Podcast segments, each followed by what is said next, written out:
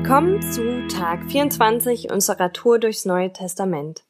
Ich bin Lena und lese uns heute Lukas 24, die Verse 1 bis 12.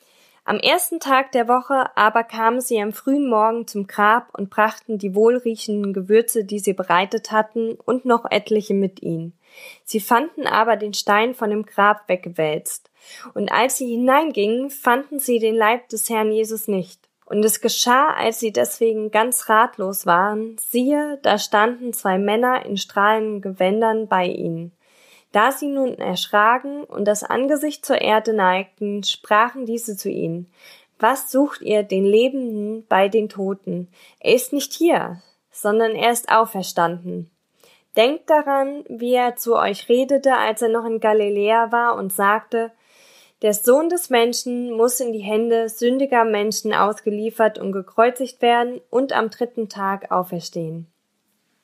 Da e- erinnerten sie sich an seine Worte und sie kehrten vom Grab zurück und verkündigten das alles den Elfen und allen übrigen. Es waren aber Maria Magdalena und Johanna und Maria, die Mutter des Jakobus, die dies den Aposteln sagten, sie und die übrigen mit ihnen und ihre Worte kamen ihnen so vor wie ein Märchen, und sie glaubten ihn nicht.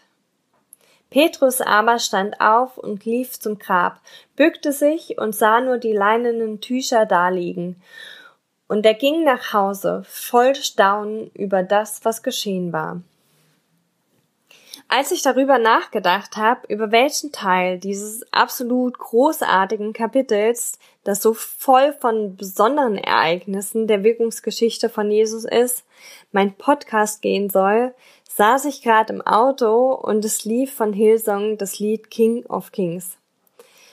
Das Lied handelt von Jesus Wirken von Anbeginn der Welt bis heute.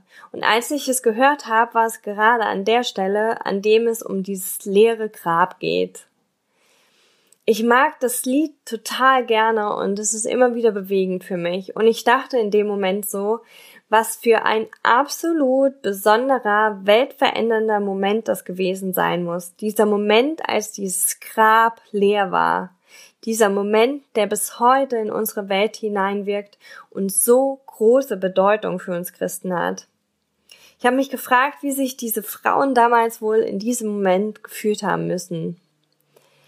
In einem anderen Evangelium heißt es, dass sie das Grab voll Furcht, aber auch mit großer Freude verlassen haben.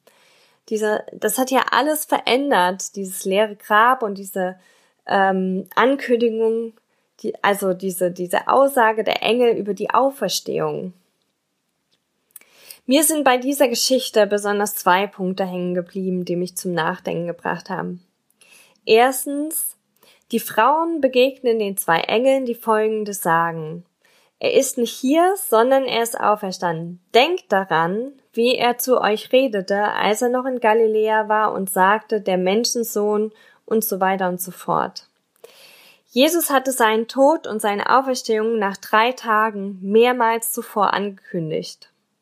Trotzdem ist irgendwie von viel Traurigkeit, Frustration, Mutlosigkeit, ja fast schon Hoffnungslosigkeit nach seinem Tod zu lesen.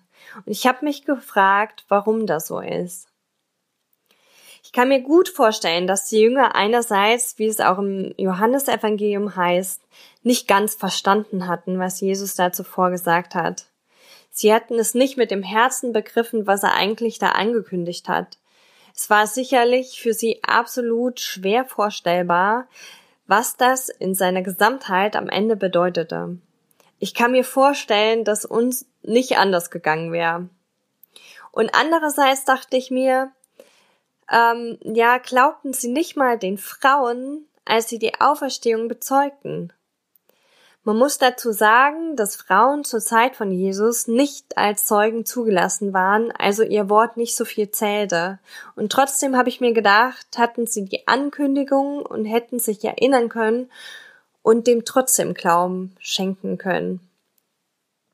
Der zweite Punkt ist, in Vers 12 heißt es, Petrus aber stand auf und lief zum Grab, bückte sich und sah nur die leinenen Tücher daliegen und er ging nach Hause voll Staunen über das, was geschehen war. Als das eintrat, was Jesus zuvor gesagt hat, war Petrus völlig erstaunt. Ja, wahrscheinlich hat er gar nicht so wirklich damit gerechnet, wenn, wenn ihn solch ein Erstaunen ähm, irgendwie danach befallen hat. Wie gut ich dieses Staunen kenne. Wenn eintritt, was Jesus sagt, beziehungsweise mir vorher zugesagt hat, weil mein Herz gar nicht in seiner Gesamtheit voll Vertrauen und Zutrauen war und daran geglaubt hat, dass das, was er gesagt hat, Wahrheit wird. Ich habe mir gedacht gehabt, wie wäre diese Zeit zwischen Tod und Auferstehung für die Jünger verlaufen, hätten sie verstanden und vertraut. Irgendwie ist es unglaublich, dass die Jünger so reagiert haben und gleichzeitig kann ich es so gut verstehen.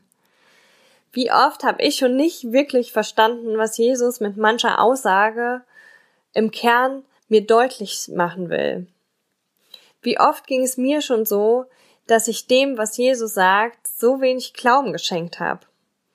Und ich habe mich gefragt, wie viel Traurigkeit, Frustration, Mutlosigkeit und Hoffnungslosigkeit hätte ich mir ersparen können, hätte ich ihn beim Wort genommen und in der Realität seiner Zusage gelebt.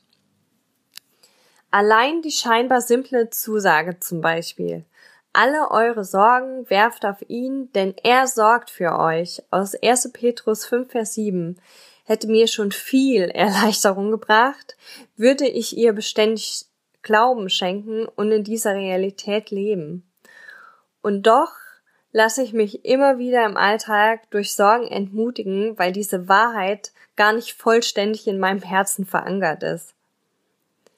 Ich habe mich gefragt, wie viel leichter könnten wir das Leben oft nehmen, wenn das, was Gott ausspricht, zu jeder Zeit unser stabiles Fundament wäre. Wie wäre es, wenn das nachträgliche Staunen, wenn Gottes Zusagen Realität werden, sich umwandeln würden in ausgeprägte Vorfreude in diesen symbolischen drei Tagen, in denen sich sein Wort noch nicht erfüllt hat? und damit jede Traurigkeit, Frustration, Mutlosigkeit und jeden Ansatz von Hoffnungslosigkeit überschattet werden würde.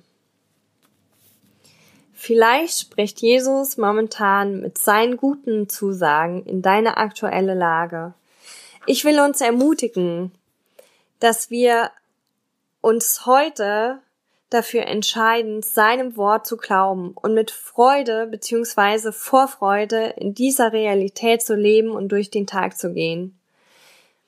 Ich glaube, es kann echt lebensverändernd für uns sein. Ja, und vielleicht sogar wie hier in dieser Geschichte weltverändernde Wirkung haben. Sei gesegnet.